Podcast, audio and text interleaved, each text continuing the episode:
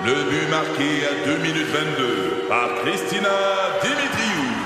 Avec l'aide de Sebastiano Brunet, Lucie Beaulieu, Tarek Malki, Jenny Agostino, Edith Chen, Emmanuel Jean-Pierre. Au hockey, comme en immobilier, pour réussir, ça prend toute une équipe.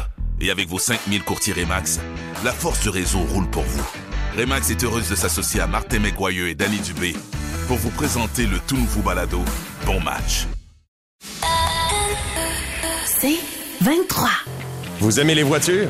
Vous êtes intéressé par l'industrie automobile, la transition électrique? Vous voulez être au courant des nouvelles tendances sur le marché?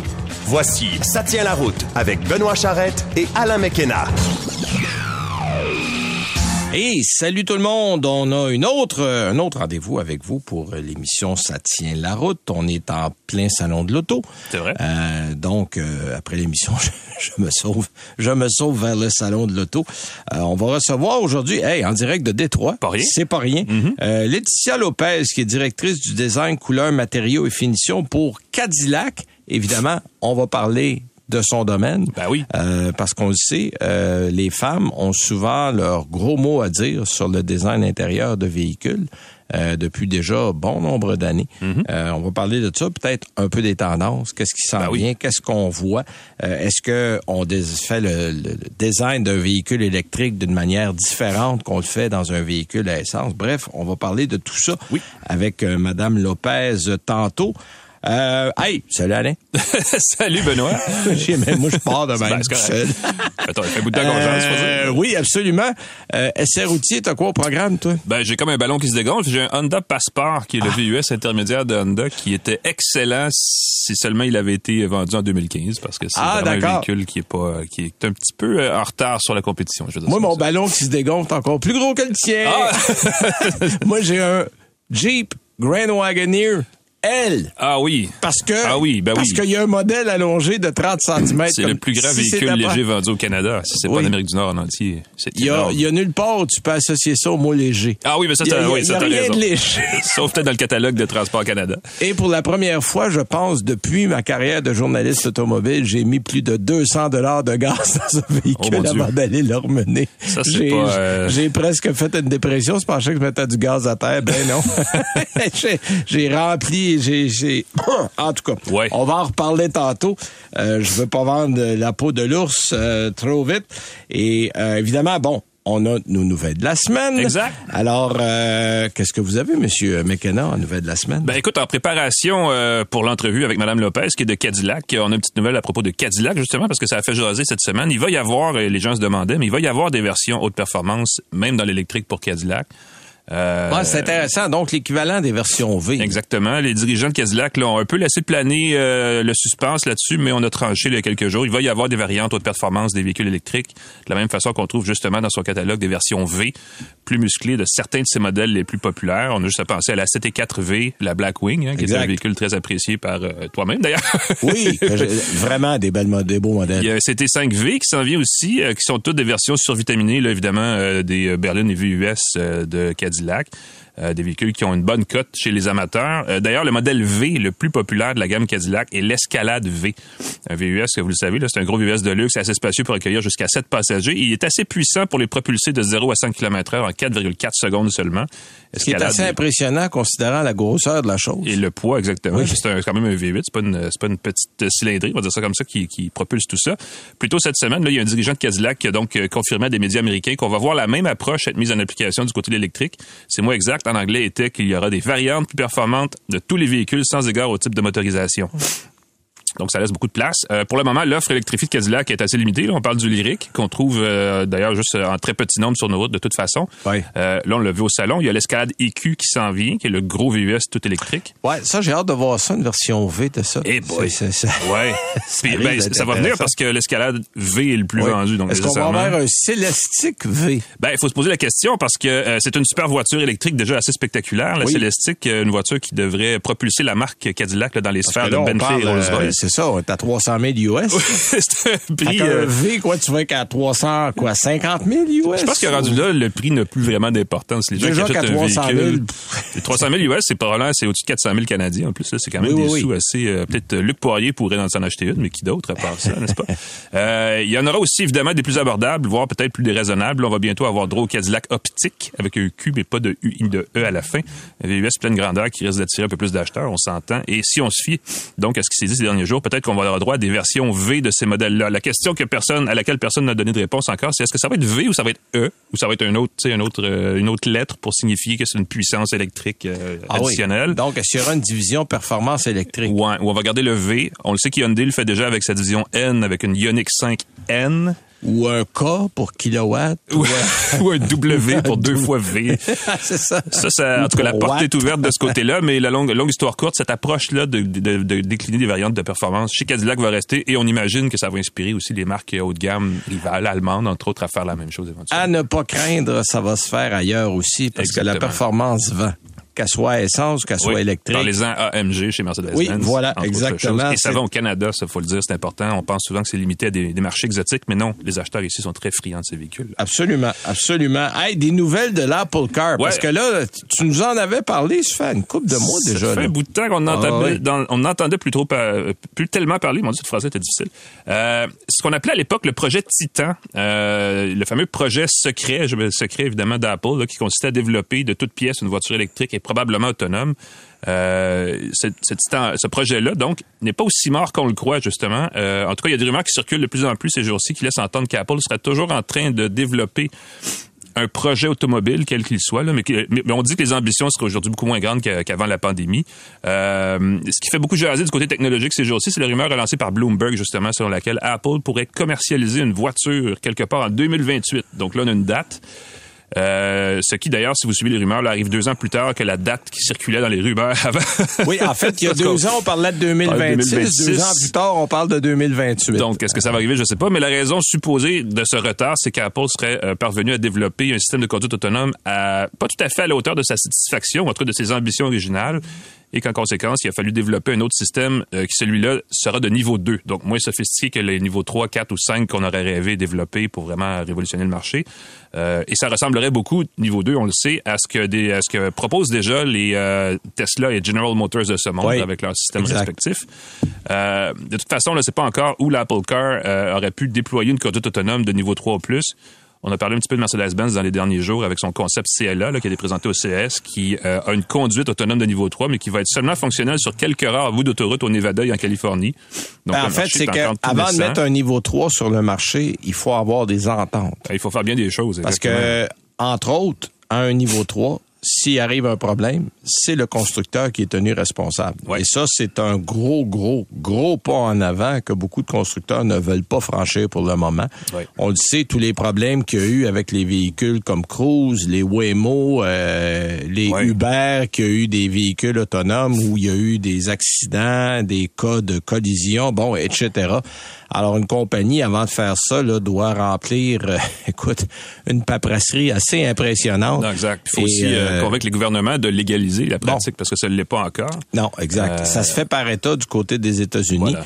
Mercedes, là aussi, pour le moment, en Allemagne. Oui, et pas partout en Allemagne. Dans certains départements d'Allemagne où on a euh, montré patte blanche et que tous les critères ont été remplis. Euh, donc, le niveau 3, là, on améliore les niveaux 2. Mais pour le moment, je pense qu'on va finir par atteindre le maximum de ce qu'on peut faire avec un niveau 2. Puis avant qu'on passe à un niveau 3, moi j'ai l'impression qu'il va se passer un certain temps à cause des responsabilités qui vont avec ça. Est-ce qu'on l'aura en 2028, c'est à suivre. C'est sûr que c'est un autre dossier mystère qui fait jaser parce que Ouais. tout ce qui touche à Apple fait évidemment euh, suscite beaucoup de discussions, disons-le comme ça. Juste euh, rappeler pour la petite histoire qu'on promettait il y a 15 ans là, qu'Apple lancerait son propre téléviseur 4K de très grand format, mais ça ne s'est jamais produit. Il y a des analystes très sérieux dans des firmes Ah, d'investissement très vu qui promettaient plein de choses. Absolument. Euh, ça s'est jamais produit. Ces gens-là, d'ailleurs, ont dû, ont dû changer de boulot depuis. Mais euh, tout peut arriver, ou on peut dire bien des choses, et en tout cas, on verra ce qui arrivera. Entre-temps, on sait par contre que Sony et Google sont aussi des marques technologiques qui ont des projets de lancer leur propre véhicule électrique et autonome. Ouais. Euh, et comme on dit, il n'y a pas de fumée sans feu, donc tout est possible de ce côté-là dans les prochaines années. Intéressant. De mon côté, une nouvelle qui a fait beaucoup jaser cette semaine, Akio Toyoda, qui n'est plus le président de Toyota, Oui, mais qui est encore sur le conseil d'administration et qui a encore une influence au sein de la compagnie, a annoncé que les véhicules électriques à batterie à traîneau au maximum 30% de part de marché sur la planète. Le reste va être occupé par des véhicules hybrides, des piles à hydrogène ou tout simplement des voitures à essence. Là, évidemment, ça a fait euh, bondir, le mot est faible, euh, beaucoup d'amateurs de véhicules électriques. Puis lui, il explique en disant qu'il y a un milliard de personnes dans le monde qui vivent sans électricité. Euh, il y a un autre, plusieurs milliards de personnes qui vivent avec des moyens extrêmement limités, euh, qui n'ont absolument pas les moyens d'acheter une voiture aussi coûteuse et il n'y a pas vraiment de solution. Donc, il dit, moi, je me base simplement sur la logique pour dire que oui, dans les pays bien nantis, ça sera probablement plus élevé, mais il faut pas oublier que le, deux tiers de la planète euh, vit avec des moyens extrêmement réduits et que si le prix qu'on connaît sur les véhicules électriques demeure le même, euh, c'est clair Ah oui, qu'on... ben, on- une grosse on condition sera- quand même. Ben oui. Exact. Bon, évidemment, certains disent, ben là, Toyota se défend de défend cette position-là parce qu'ils sont en retard dans la transition sur les véhicules électriques. Il y a juste un BZ4X qui existe et le Lexus équivalent, le RZ450E. Euh, mais Toyota soutient que les moteurs resteront euh, une préoccupation pour l'entreprise et que Toyota avait déjà pris le virage, mais de façon euh, en utilisant les moteurs hybrides. Oui, ben oui, il temporisait sur euh, 40 ans, ce que tout le monde essaie de faire en 15 ans, en fait. Exact. Bon, Ouais. alors, euh, disait non, non, non. Nous, on continue, en fait, et, et on a eu ce discours-là de Toyota à maintes et maintes reprises. C'est-à-dire que nous, en faisant de l'hybride et de l'hybride branchable maintenant, on diminue les émanations là. Euh, oui, on le fait peut-être moins vite qu'un tout électrique, mais les prix sont plus abordables, on en vend beaucoup plus et en bout de piste, les résultats sont meilleurs. Tout le monde pourra défendre sa théorie, Exact. mais euh, on verra.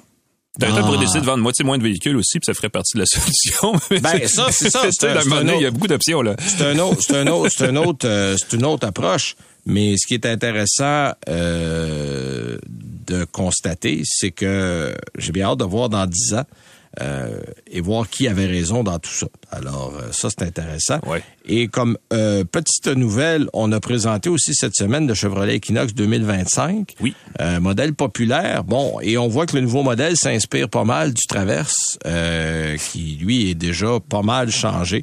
On veut un design un peu plus moderne, un peu plus robuste. Euh, on partage beaucoup de lignes, que je le disais, avec le Traverse.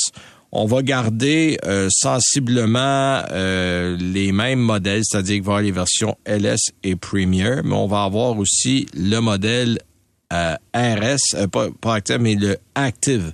Le Active qui est un modèle qu'on dit un peu plus, comment dirais-je, plein air, randonnée, Ouais. aventure, qui va avoir une capacité maximale de 1500 livres. Donc, faut pas s'attendre à grand-chose. Euh, mais on a fait le pari que, bon, les gens vont pas remorquer de lourdes charges, c'est plus un véhicule familial. Il va y avoir un moteur 4 cylindres 1.5 litres, 175 chevaux, moteur turbo, euh, qui est similaire au modèle actuel. Et euh, on, ça- la seule mauvaise nouvelle, c'est qu'on on abandonne la transmission automatique à 6 vitesses au profit d'une unité CVT pour les Oh. modèles à traction avant ou une transmission automatique à 8 vitesses pour la transmission intégrale. Coûte pas cher, une CVT. Non, mais allez donc vous acheter un intégral. Ah oui, moi, ben, moi, quand on met le, mot- le mot CVT dans une phrase, euh, j'ai déjà un bouton qui apparaît. sur- C'est en arrière de l'oreille. C'est toujours la même place. Ça me fatigue profondément. Mais euh, ça devrait être un modèle intéressant. Bon, évidemment, on n'a pas encore le prix. C'est le prix qui fera foi de tout. Euh, si ce prix-là est intéressant, c'est un modèle qui va bien se vendre. Voilà, c'était nos petites nouvelles pour la semaine. On va passer à une première pause et on va revenir, euh, revenir avec euh, Madame Laetitia Lopez de chez Cadillac.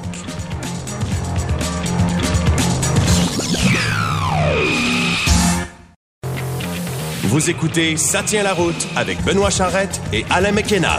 On a une, une invitée qui nous vient de loin et qui a un poste fort intéressant du Oui. côté de la compagnie Cadillac. C'est Madame Laetitia Lopez, qui est directrice du design, des couleurs, des matériaux et de la finition pour Cadillac. Madame Lopez, bonjour.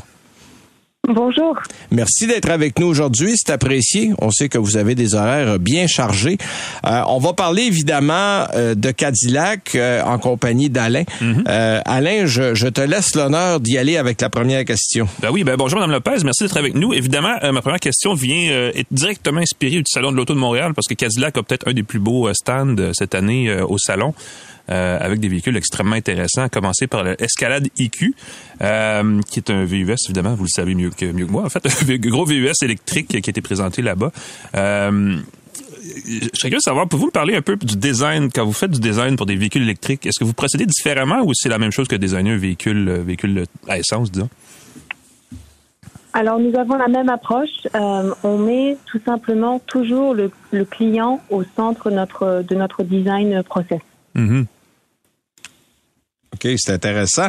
Et euh, dans le cas des... Euh, bon, vous avez présenté un véhicule, le Célestique, euh, qui va arriver bientôt. comment on est arrivé à aller dans la appelons-la la super voiture électrique, parce qu'il y a très peu de joueurs dans cette catégorie-là. Est-ce que Cadillac veut lancer une offensive internationale ou mondiale? Et comment on a procédé pour en arriver là? Alors tout simplement, notre design euh, leadership nous a donné la mission de ramener Cadillac en tant que standard of the world euh, dans le marché de l'automobile et euh, il s'avère que nous avons choisi un véhicule électrique mhm. pour ce faire avec le Celestic. donc la mission ici a été tout simplement d'offrir cette personnalisation et pour, pour les clients, pour avoir quelque chose de vraiment très unique à chacun. Euh, donc nous avons mis toute la précision, toute la qualité de design dans ce Célestique et c'est ce véhicule-là qui a été fait en fait en premier et qui a été euh, le lancement de cette nouvelle gamme euh, que vous avez pu voir à travers d'abord le lyrique et puis l'escalade IQ et tout récemment l'optique.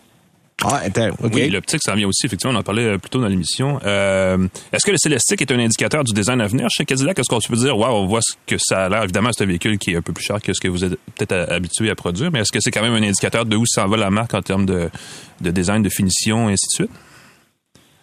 Alors, euh, je pense que le Célestique est très clairement notre...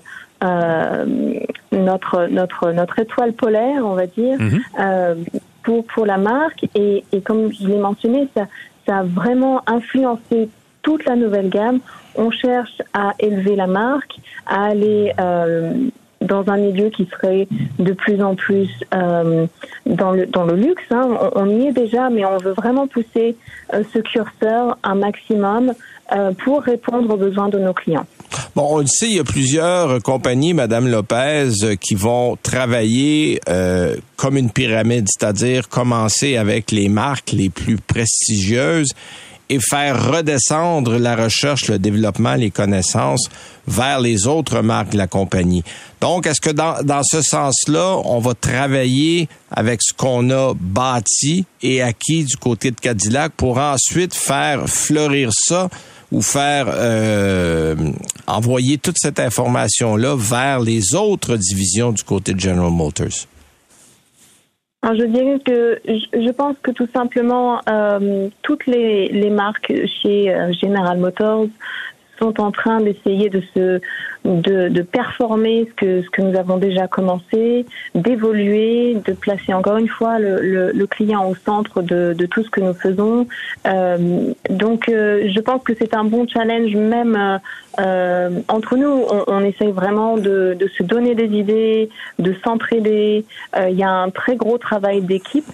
Euh, maintenant, est-ce que euh, la technologie de Cadillac va aller dans d'autres véhicules?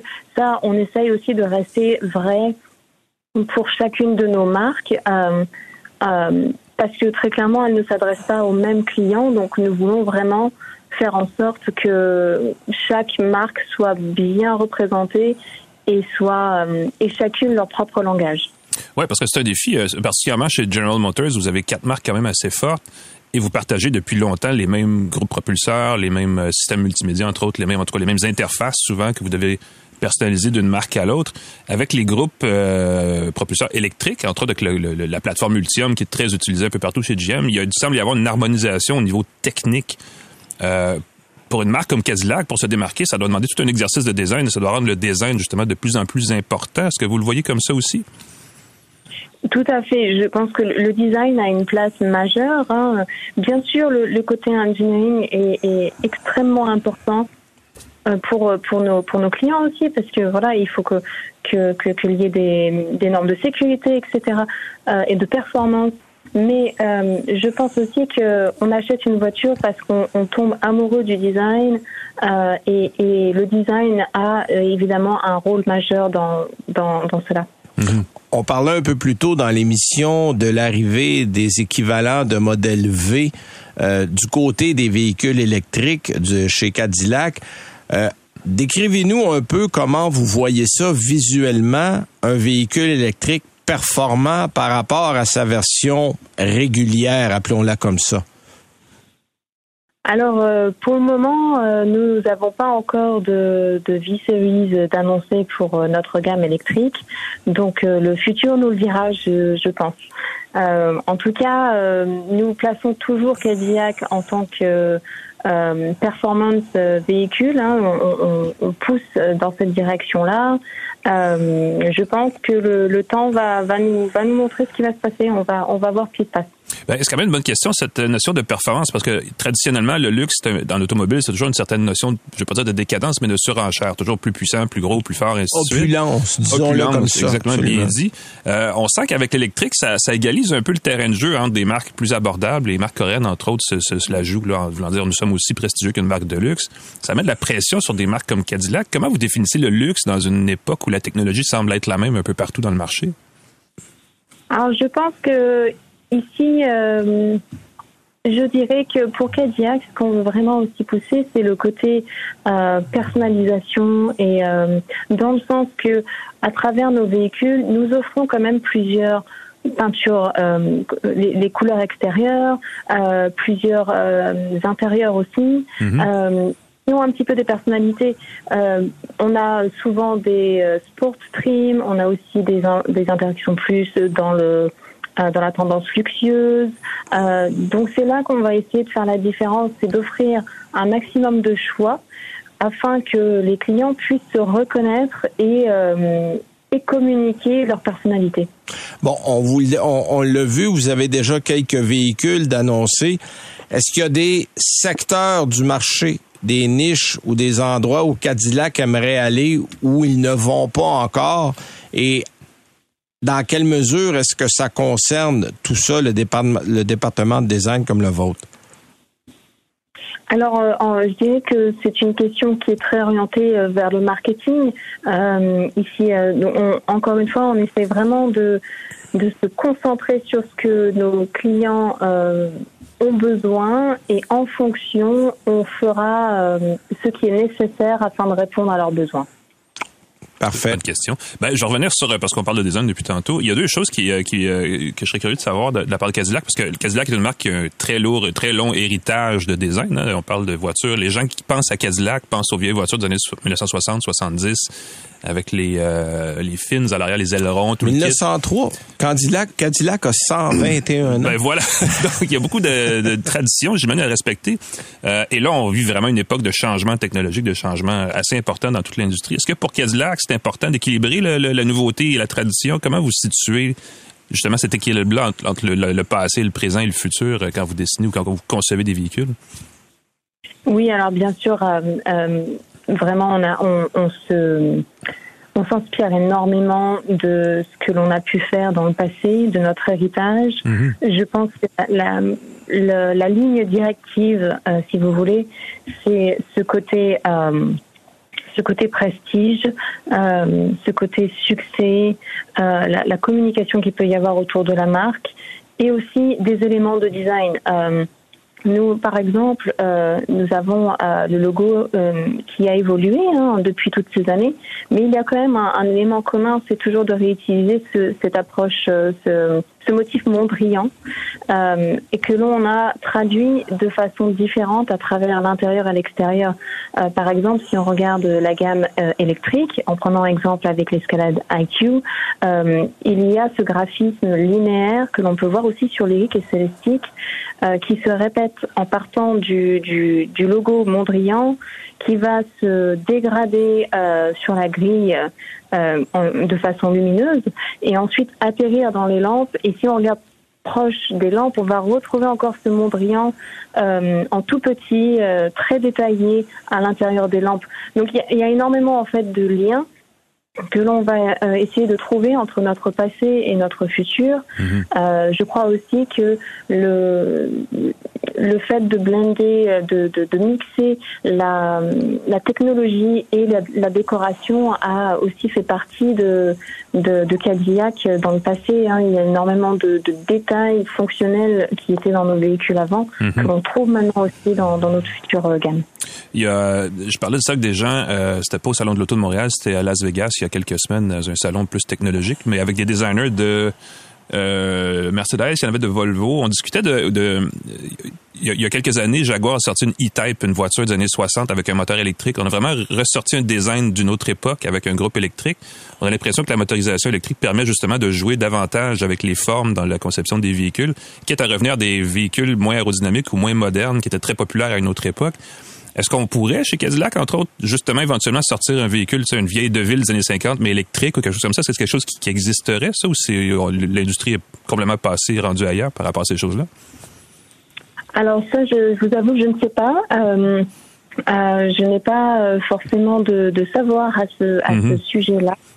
Ouais. Euh, cependant, euh, je dirais que euh, des choses que l'on a modifiées euh, par rapport à, à la gamme électrique, euh, vous voulez dire plutôt dans le langage formel, etc. hein, Oui, exactement. vous- Ben, c'est une question très spéculative, évidemment, là, parce que je vois pas, je vois pas ce Cadillac sortir une, une voiture pareille comme elle était en 1959, mais quand même, juste de, de voir des, des, des, des formes rétro revenir au goût du jour, ça semble plus facile maintenant que les, les moteurs sont moins gros, parce que l'électrique semble plus modulable là-dessus.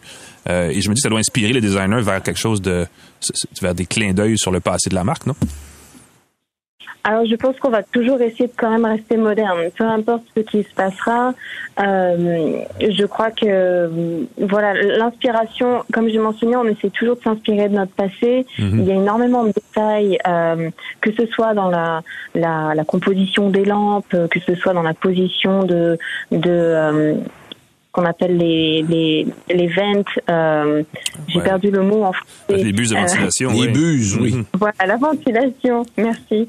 Euh, Il y, a, il y a des choses qui reviennent hein, quand même. Donc, euh, je pense que voilà, il y a, il y a encore une fois, on va essayer de toujours être moderne, de toujours parler à la marque, euh, en s'inspirant du passé, mais en soyant, euh, en, en, en étant bien euh, à l'écoute des tendances et des, et des besoins. Ben écoutez, merci beaucoup pour votre temps, Madame Lopez. C'était très gentil. Oui. Et euh, on va suivre ça, Cadillac. Et puis on va sûrement s'en reparler quand il y aura des nouveautés.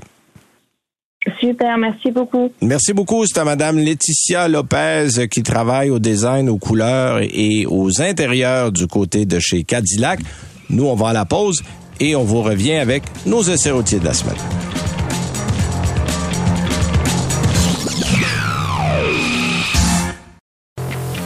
Vous écoutez Ça tient la route avec Benoît Charrette et Alain McKenna. Alors, c'est le moment de parler de nos essais routiers, mais ah, juste avant, parler du balado. Comment s'abonner, où aller, où nous écouter? Alors, c'est simple, on est sur le 98.5 FM.ca. Vous allez dans la section balado et vous trouvez Ça tient la route. On est là chaque semaine, on fait une mise à jour. On est également sur à peu près toutes les plateformes que vous pouvez imaginer de balado. Celle qui compte, en tout cas. Celle qui compte, abonnez-vous. C'est la façon la plus facile. On vous avertit quand le balado de la semaine est prêt. Et sur annuelauto.ca, on met la balado là et on a toutes les archives depuis notre pr- première émission. Et euh, c'est la façon idéale de nous écouter. Euh, donc, on vous invite à le faire. Euh, mon cher, euh, de ton côté, Oui. tu as essayé Honda Passport et de- du ton de ta voix du début de l'émission, C'était pas effrayant. Je veux pas avoir l'air de, de vieux grognon. Je me considère Mais pas si vas avoir vieux. l'air d'un vrai grognon. C'est ça que tu me dis. là. Ben écoute, je veux dire ceci. Si vous avez le goût de voyager dans le temps, disons vers 10 ans en arrière, il y a différentes façons de le faire, OK? Vous pouvez évidemment essayer de vous construire une machine comme la DeLorean de Retour vers le futur, et bonne, bonne chance avec ça. Oui. Mais vous pouvez aussi mettre la main au volant de Honda Passport. Tu vois, je l'ai rendu positivement. Ah oui, ok, d'accord. Donc, au lieu de faire le film avec une DeLorean, tu pourras prendre une, 2000, une, Honda une- Passport une 2024. passeport, puis tu on se sentirait, y a- y a- on Tu vas nulle part, t'es déjà rendu dans le passé. pratiquement 15 ans dans le derrière. Euh, le Honda Passport est un VUS intermédiaire de Honda qui a tout ce qu'il faut pour être le meilleur véhicule de sa catégorie en 2015. C'est ça que ça veut dire. Euh, le Passport est un VUS d'assez bon format conçu pour accueillir confortablement 5 passagers. Ça, c'est très vrai. Très confortable. Euh, comme le veut la tradition chez Honda, l'habitacle est bien sonorisé. La conduite est ex- extrêmement douce. Euh, L'habitacle a juste ce qu'il faut d'espace utile pour accueillir sans trop les entasser 4 ou même 5 adultes. 5 adultes, il n'y a pas de S à 5. Euh, là où ça se gâte, évidemment, c'est partout ailleurs. ça laisse quand même beaucoup de place. OK, là, tu viens de parler du positif. Ouais, ben, je Ah, vous ai ok. résumé ça en deux phrases efficaces. Euh, pour le reste, ben, euh, écoute, aussi bien sur le tableau de bord que sous le capot, en fait, là, il y a, il y a du travail qui aurait besoin, qui besoin d'être fait. Euh, J'ajouterai aussi que devant le bureau du vendeur, il y a des choses à considérer parce que vu le prix demandé pour ce véhicule-là, euh, on n'offre pas grand-chose de bien nouveau euh, ou même de concurrentiel, je dirais, par rapport à ce qui se vend ailleurs. D'abord, rappelons que le passeport coûte, selon la version choisie, entre 50 000 et 58 000 dollars, ce qui est beaucoup. Euh, Attends, je t'ai pas parlé du mien. oui, non, mais c'est ça. J'ai un peu peur, en fait. Euh, et à ce prix-là, on parle pas d'un VUS signé Audi ou BMW. Et pourtant, il existe aussi des VUS euh, de, de, de marque allemande, des marques exotiques qui coûtent 50 000 entre 50 et 60 000 disons. Euh, et pour ce prix-là, ben, du côté de Honda, on obtient un VUS animé par un moteur V6 de 3 litres et demi qui est presque le même qu'Honda vendait au tournant du millénaire. C'est pas, évidemment, il y a eu des petits, des retouches, puis ainsi Oui, de suite, mais, essentiellement. Mais la base est restée sensiblement Exactement. la même, c'est clair. Euh, donc sur papier, c'est pas mal ça. Euh, le V6 à aspiration naturelle, là, évidemment, il y a rien de mal à ça, mais tu sais, on a beaucoup de V6 turbo puis turbo ces jours-ci qui font vraiment la différence. Euh, ce V6-là produit euh, 280 chevaux. Euh, il affiche un couple maximal, parce que c'est évidemment toujours le maximum, de 262 livres-pieds. Tout ça est transmis aux roues motrices par une boîte automatique à neuf rapports, qui elle est très moderne. Euh, Il y a rien à dire là-dessus. Elle à un système électronique de gestion variable du couple qui fournit euh, un rouage intégral là, aux roues motrices, évidemment, euh, qui est en fin de compte le principal attrait du passeport. C'est un bon système intégral. Euh, mais après tout ça, vous dites sûrement que le passeport a au moins, euh, parce que là, on regarde la fiche technique, on dit, ouais, hein, il a le mérite d'être assez puissant et performant pour rivaliser avec ce qu'on peut acheter ailleurs. Il y a une Santa Fe, une Subaru Outback, des choses comme ça. Mais malheureusement, ce n'est pas si simple dans la réalité. Euh, le V6 de Honda, écoute, il, il- il- il grognon. Il a presque autant que moi, je devrais dire. Euh, il, fait beaucoup de bruit. Pas à ce point-là, quand même. Ben, il force beaucoup, mais malheureusement, il n'y a, pas le- il y a pas le muscle. Il, y a, il, il faut Non, la marchandise. Là, il force, c'est Toyota, ça. oui, c'est ça. Puis euh, la version plus forte, il force au max. Puis pourtant, dans, dans le cas du passeport, le V6, malheureusement, euh, il a l'air tout le temps essoufflé. Ben- Euh, il, est tout le temps au bout de sa puissance. Puis c'est dommage parce qu'on aimerait, vu le bruit en plus et vu le- la taille du véhicule, avoir un petit peu plus de oomph. Je, Je pense que malheureusement, il commence à montrer son âge. On le voit. Voilà. Puis dans le milieu automobile, rester immobile, ça veut dire reculer. Euh, parce que ça va tellement vite, parce qu'il se passe tellement de choses, parce qu'on amène tellement de nouveautés un peu partout, Mm-hmm. que quand tu restes 4, 5, 6, 8, 10 ans avec à peu près le même châssis, à peu près le même moteur, puis on le sait, le passeport est en fait un pilote avec deux places de moins. On, se comprend, là, c'est faut pas chercher de midi à 14 heures, c'est Voilà. ça le principe de base, parce que les cinq places étaient populaires et parce que Toyota, euh, pas Toyota, mais Honda en avait pas, Mm-hmm. on s'est dit, OK, euh, on mettra pas 10 millions là-dedans. On va, probablement qu'on a mis plus, mais c'est une figure Ah, de ben là, style. ça, c'est- ouais, c'est autre mais chose. c'est ça. On a pris un pilote, on a enlevé deux places, puis Voilà. On aurait aimé quand même euh, ce fameux terme technique que j'utilisais tantôt, un peu plus de oomph pour que ce véhicule-là puisse quand même euh, se démener. Surtout euh, dans une situation de, et c'est assez précis, mais de changement de, voie sur la- l'autoroute quand on veut accélérer pour dépasser un camion, quelque chose comme ça. Ça aurait été pratique, je dirais ça comme ça. Et je cherchais un peu la bébite en me disant, ben c'est un moteur qui est quand même qui est quand même pas si peu puissant que ça. La boîte de transmission fait bien. Est-ce qu'on a mal jumelé le V6, on a mal étagé les rapports sur la boîte de transmission. J'ai pas vraiment trouvé le bobo, mais la combinaison, la sauce tient pas, tout simplement. C'est plate à dire, mais ça aurait été le fun. Ouais, ça fait, ça fait un peu vieux. Cela dit, Exactement. ça va pas mal. Euh, vous n'aurez pas de problème avec ce modèle-là. Ben, évidemment, La fiabilité est. On- bonne. on peut le dire comme exact. ça. Tu sais, Euh, euh, ceux qui ne cherchent pas la dernière technologie, ceux qui vont accepter un moteur un petit peu ronchonneux par bout, vont très bien vivre avec ce véhicule-là. Ce qu'on dit, c'est que c'est un véhicule qui n'est plus euh, à la dernière technologie. Non, il est, peut-être pas tout à fait de son époque. Évidemment, côté consommation aussi, il faut se préparer à 12 litres au 100 km Ah, environ. encore 12 une fois, t'as pas même. entendu le mien. Ben là, c'est ça. Mais et, et, et, ce sont des chiffres euh, tout à fait banals, mais malheureusement, ça fait 15 ans que c'est la norme. Le- la consommation moyenne des véhicules devrait s'améliorer Ah dans oui. le temps et elle ne le fait Ben, pas. comme ils n'ont pas changé de moteur, là, hein, on n'a On pas, n'a de pas changé la consommation. Et est-ce que ça fonctionne ou pas super, cette chose? Euh, non, on peut mettre de l'ordinaire. Ah, bon, c'est déjà, euh, déjà un bon point. Je pense que ça, ça définit bien le véhicule là, ordinaire. Euh, surtout même même à bord en fait parce qu'on aurait pu et Honda était un des premiers à sauter dans le le, le, le, le bandwagon comme on dit en anglais du, des systèmes dans le CarPlay. train en marche. Merci dans le train en le marche train des en marche. systèmes comme CarPlay Android Auto. Oui. Alors on s'attendrait à ce que le système multimédia à bord de ce véhicule là ait la version sans fil de ces systèmes là Euh, que tout le monde a. Ben non, c'est pas là. Donc Non, ça c'est un peu quand on dit qu'on est bloqué en 2015, c'est pas mal à tous les à niveaux. tous là. les niveaux. Donc, Ouais. on a vraiment raté plusieurs coches là, dans ce cas-ci, dans le cas de Honda, et c'est un peu dommage pour une marque que particulièrement j'apprécie bien. J'aime beaucoup les Ben, véhicules Honda, mais là, sérieusement, on a pris du retard. Puis on Je dirais à... que le problème avec ce véhicule-là, c'est que on a étiré la sauce. Je dis ça Ah de oui, façon polie. Ah oui, ah oui. parce qu'on devrait probablement investir un bon montant. On attend sans doute de le faire pour le pilote Mhm. et on le fera Et du même coup décliner ensuite, exactement. pour le passeport. Mais on n'en vend pas assez pour dire, bon, ben, Non, on va prendre le un- passeport. C'est pas un modèle établi, c'est pas non, un nom non, établi, non, le non, passeport. non, Donc, il n'y a pas de nostalgie, il n'y a euh, pas d'attachement. Donc, c'est ça. le passeport, ça- j'appelle ça un bouche-trou. Ça prenait quelque chose pour avoir cinq places. Au lieu d'en fabriquer un de toutes pièces, regarde le euh, l'ancien passeport Mhm. était un Isuzu. Ah oui, c'est vrai. On avait pris un. Isuzu, Ben oui. on y avait mis un logo euh, Honda, puis on avait lancé ça sur la route, et c'était un Isuzu parce que Honda voulait pas se lancer là-dedans seul. Et là, on s'est dit, OK, euh, bon, Isuzu n'a plus, ils sont plus là. On- ah, ben, on va prendre un pilote. Alors, c'est un peu ça, puis on n'a rien fait. Donc, si vous voulez un véhicule 2015 neuf, vous allez vous chercher, Ben voilà, tu vous allez chercher un Honda Passport. Exactement, c'est, euh, c'est, c'est, c'est- ça résume OK. toute l'affaire. Bon, moi, de mon côté, écoute, j'étais dans du gros, gros calibre. Ah oui, mais c'est ça. Euh, Parlant de décadent et de... Ben, c'est ça. Ouais. J'ai, j'ai roulé le Jeep Grand Wagoneer L. Et c'est quoi le L? C'est 30 cm de plus Ouais. que le modèle régulier. Écoute, c'est 5, presque 5,8 mètres. 8 mètres. On approche le 6 mètres. C'est époque 20 où pieds, ça, Ces monsieur. véhicules-là devaient avoir une plaque euh, commerciale, là, parce qu'il était trop gros. Ben, moi, je pense léger. devrait être peinturé en jaune avec deux lignes noires. parce que c'est- facile. c'était un autobus. Écoute, j'avais des livres à aller chercher pour le salon de l'auto. Et j'aurais pu en mettre deux fois plus qu'il y en avait. Absolument. Bon. Euh, Il y a beaucoup de choses à dire sur ce véhicule-là. C'est évidemment le plus grand, le mieux équipé, le plus vaste des VUS de la famille de Jeep. Là, Il n'y a rien qui approche ça. Euh, c'est basé sur le Wagoneer qui est lui-même basé sur un Ram 1500. Donc, si vous regardez c'est quoi qu'il y a en dessous, c'est un Ram 1500. Ça explique un certain nombre de choses. Euh, évidemment, on a tout mis les connaissances qu'on avait du côté de Stellantis dans ce véhicule-là au niveau des écrans.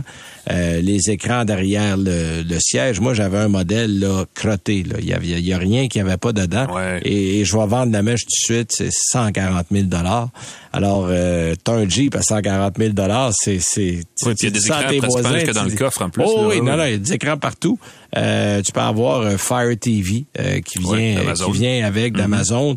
Euh, évidemment, c'est impressionnant quand tu vois ça là euh, avec les pneus et tout et tout. Euh, tu as même des marchepieds électriques qui n'ont pas fonctionné durant la moitié de la semaine parce qu'on a gelé qu'elle se ramassait de la glace. Il y a un marchepied qui est resté baissé. Ah oui, oh mon Dieu. J'ai même accroché, heureusement, sans, sans de gros dommages. J'ai quand même fait une... Je ne le savais pas, moi, j'ai tourné le coin. Ah, puis j'étais devant, euh, euh, ben, euh, devant un poteau, euh, des poteaux de la ville de Montréal. Mm-hmm. Mais moi, je disais, OK, je suis serré, c'est parce que je- fallait que j'étais en- entre deux véhicules, il fallait que je sorte. Puis j'ai entendu à la toute fin, oh, j'ai dit que c'est ça. Je suis sorti dehors, mon marchepied était resté ouvert. Alors j'ai j'ai comme accroché le marchepied. graffiné le marchepied à l'arrière. Bon, euh, ça arrive, heureusement, là, comme je vous dis, sans, sans grand dommage. Je vais vraiment prendre un petit morceau de, de plastique que j'ai fait décoller. Mais euh, côté confort, on, on peut rien redire. Là. Il y a des sièges massants. Écoute, ça vous masse euh, en dessous du genou jusqu'à la colonne cervicale. nuque, ouais. On peut l'avoir à euh, low, medium, high. Euh, on peut avoir... euh, euh, il y a différentes formes de massage. Écoute, là, c'est- hallucinant. Euh, et euh, vous allez être 6, parce que nous autres, c'est un 2, 2, 3. Donc, c'est un 2 plus 2 plus 3, c'est un 7 places. Euh, je pense qu'il y a aussi des six places où tu as trois rangées de sièges capitaine. Euh, celui que j'avais, tu as trois, deux, deux, deux, deux. Avec encore de la place parce que, bon, les l'espace Ben oui. supplémentaire, le 30 cm de plus, c'est vraiment pour les, euh, les bagages. C'est le- l'espace cargo qui est plus grand. Euh, la performance, ah, la performance, c'est un moteur six cylindres en ligne, le moteur Hurricane, Mm-hmm. euh, qui dans la version que j'avais est à 500 chevaux pour un 6, euh, ça se déplace. Oui. Et si vous pensez que ça consomme moins qu'un 8, non. La réponse est non. C'est pas rien quand même, consommer plus qu'un MI, là. euh, Écoute, j'ai consommé et j'ai été gentil. Je tiens à le souligner en ondes publiquement. J'ai pas dépassé en aucun temps les 116, 117 km heure durant toute ma semaine d'essai. J'ai fait un peu de ville. Mais je dis, hey, c'est pas pire, le réservoir baissait pas vite, mais je savais pas que le réservoir avait 125 litres. Alors, euh, c'est une piscine. Euh, j'ai rempli ça. Ça m'a coûté 209 dollars, mesdames, messieurs, pour remplir le aïe, véhicule avant d'aller le ramener. J'ai, j'ai dit, bon, euh, je peux-tu faire ça en deux Ça va nous un nouveau commanditaire à l'émission.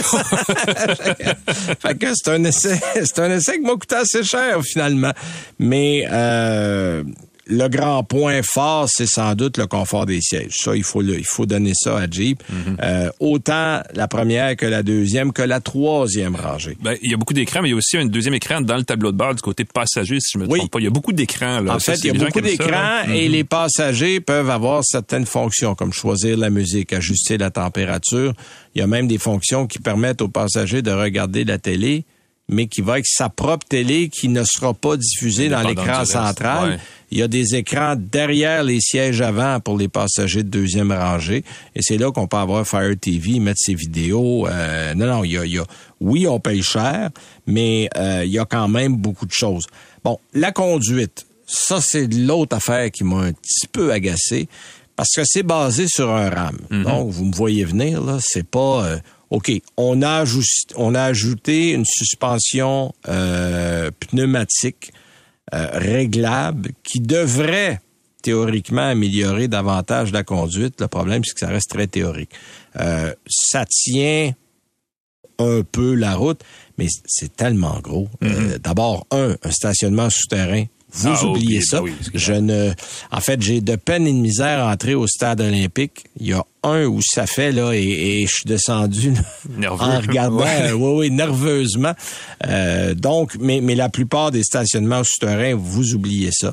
Euh, vous avez également euh, au niveau de, de, la, de la tenue de route, bon, c'est un peu bateau, on s'entend, là, Ouais. parce que c'est, c'est, c'est vraiment pas terrible. Euh, l'autre problème, c'est l'écran tactile qui se rétracte pour révéler un chargeur sans fil et un port d'alimentation derrière. Mais faut-tu le savoir que c'est en arrière? Ah oui, puis ça- c'est jamais commode. en fait. Non, non, parce Ouais. que moi, au début, je cherchais, je On dis, voyons pas donc. avec le temps, ça. Ben non, c'est, qui a eu cette drôle d'idée-là? Moi, c'est quelqu'un qui me l'a dit parce que je fouillais, puis j'ai dit, ben voyons donc, ça se peut-tu? Euh, cela dit, une fois que vous avez apprivoisé la technologie, le système Uconnect demeure un des très bons systèmes. J'aime moins le système 5 que le système 4. Je trouvais Ah que le système 4 était plus facile, plus intuitif, plus direct. Le système 5, je le trouve un peu long. Euh, si vous aimez la musique, il y a un système audio Macintosh qui est vraiment, mais vraiment très bien. Puis écoute, là, t'es dans une salle de concert, c'est tellement grand. Là, Oui. t'as ton propre code postal dans ce Il y a un nombre de, de haut-parleurs, c'est ça, qui tombe euh, dans Euh, les trois et, chiffres. et on a évidemment calibré le système audio pour le véhicule. Donc, euh, au niveau des sons, euh, c'est vraiment bien. Il y a aussi beaucoup d'aides à la conduite avancée qui sont bien rodées, euh, qui sont pas intrusifs, qui fonctionnent bien. Et la plupart, vous allez me dire à ce prix-là, j'espère, mais la plupart sont de série. Là. Vous avez pas, il y a un régulateur de vitesse adaptatif, un système d'assistance au, au, centrage de la voie euh, qui est plutôt pratique avec ce véhicule-là, à grosseur que ça a. Mm-hmm. ça, aide beaucoup. Système de caméra à vue panoramique aussi, je l'ai trouvé utile parce que quand tu recules avec ça... Euh, ben même vers l'avant, le, capot finit sec. Hein, le design fait que le véhicule est très carré, donc on ne sait pas nécessairement où se termine l'avant du véhicule. Donc une caméra est pratique. Peu importe ce que vous avez à transporter, ça rentre. Posez-vous pas la question. Ça, il y a du, il y a de la place pour mettre à peu près tout ce que vous voulez. Je vous l'ai dit tantôt, l'économie de carburant, faut oublier ça. Euh, j'ai j'ai fait du 18,2 litres au 100 et c'est le mieux que j'ai été capable de faire. Puis c'est sur l'autoroute, quand tu tombes en ville, tu es rendu au-dessus de 20. Euh, donc, est-ce qu'il y a une crédibilité derrière ça? Ben, regardez la concurrence. C'est un Escalade, euh, c'est un Navigator, puis ça va avec ça. Puis si vous prenez ça équipé, vous êtes tous dans les mêmes prix. Mm-hmm. Mais je pense que je resterai du côté de l'escalade. Alors voilà, merci beaucoup. C'était tout déjà ben pour euh, cette émission de Ça tient la route. Nous, on vous donne rendez-vous la semaine prochaine pour une autre émission. Et d'ici là, soyez prudents.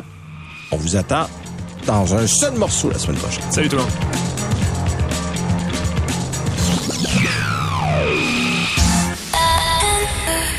C'est 23.